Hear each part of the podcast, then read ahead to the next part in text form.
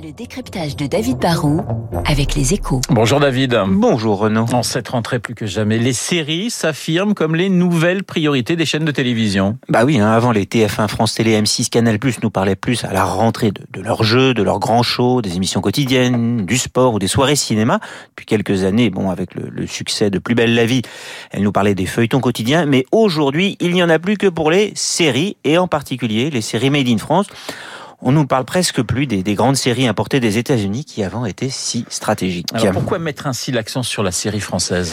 En fait, dans une grille, tous les programmes restent importants. Hein. Les chaînes ne vont pas faire que de la série tricolore, mais la série maison a plusieurs avantages. Déjà, ça marche, hein, ça génère de l'audience. Il y a qu'à voir le, le, succès de HPI la saison dernière sur TF1.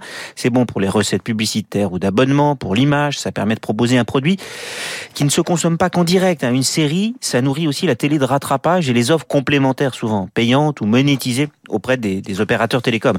Au, au, fil des ans, ça permet aussi de se générer une bibliothèque de contenu, même si euh, en France, hein, il y a un peu des bras de fer avec les producteurs indépendants. Et puis enfin, ça permet de résister un peu à Netflix, Amazon, Disney+, qui veulent toucher le téléspectateur en direct et qui gardent pour eux les meilleures séries américaines et qui vont investir de plus en plus, elles aussi, dans la série française, car elles sont obligées maintenant qu'elles ont la taille critique. David, cette stratégie est-elle rentable?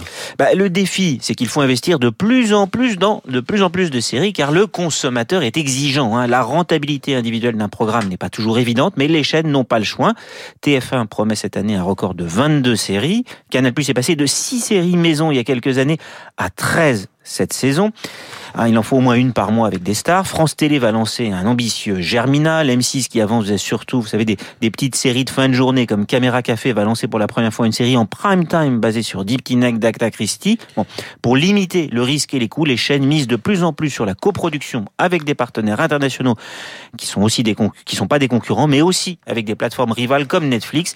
Elles perdent en exclusivité, mais elles gagnent en qualité, et ça, bah, c'est encore plus important que la quantité. Le décryptage de David Barou.